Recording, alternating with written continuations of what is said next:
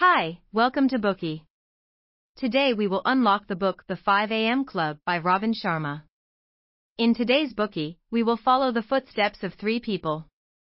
The first one is a frustrated entrepreneur who was about to go bankrupt and even commit suicide.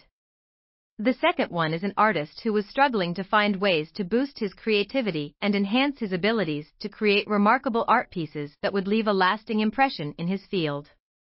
Both of them took part in a personal optimization conference addressed by a legendary business guru, the Spellbinder, where they met a billionaire who disguised himself as a poor man and shared his success story with the two. The billionaire is called Stone Riley.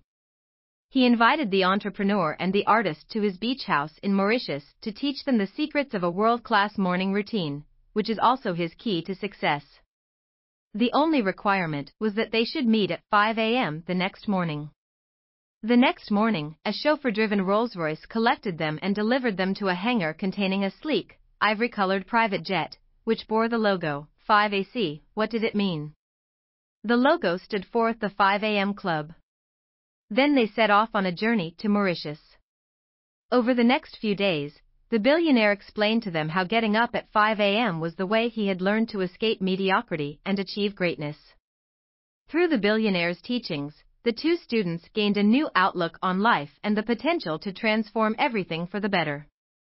The author Robin Sharma presents the information through a fictional story, following the journey of three characters who are seeking personal and professional success. This storytelling approach allows us to engage with the book in a more relatable and memorable way, as they follow the characters' struggles and triumphs. Next, why not join them on their journey? We will pick out the three important key points in this book that can lead you into the 5 a.m. club. In part 1, we will discuss the four interior empires, which include mindset, heartset, healthset, and soulset. In part 2, we will explore the 20/20/20 formula, which can be used to take advantage of the first hour of the day. In part 3, we will talk about the essentialness of sleep and the pre-sleeping ritual, which can help us gain better sleep. Today we are just sharing limited content. To unlock more key insights of world-class bestseller, please download our app. Just search for B-O-O-K-E-Y at Apple Store or Google Play. Get your free mind snack now. Schatz, ich bin neu verliebt. Was? Da drüben. Das ist er. Aber das ist ein Auto. Ja, eben. Mit ihm habe ich alles richtig gemacht. Wunschauto einfach kaufen, verkaufen oder leasen. Bei Autoscout24. Alles richtig gemacht.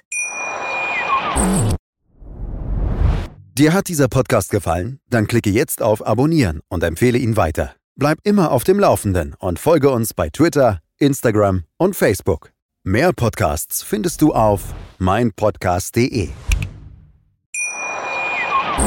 Schatz, ich bin neu verliebt. Was? Da drüben. Das ist er. Aber das ist ein Auto. Ja, eben. Mit ihm habe ich alles richtig gemacht. Wunschauto einfach kaufen, verkaufen oder leasen. Bei Autoscout24. Alles richtig gemacht.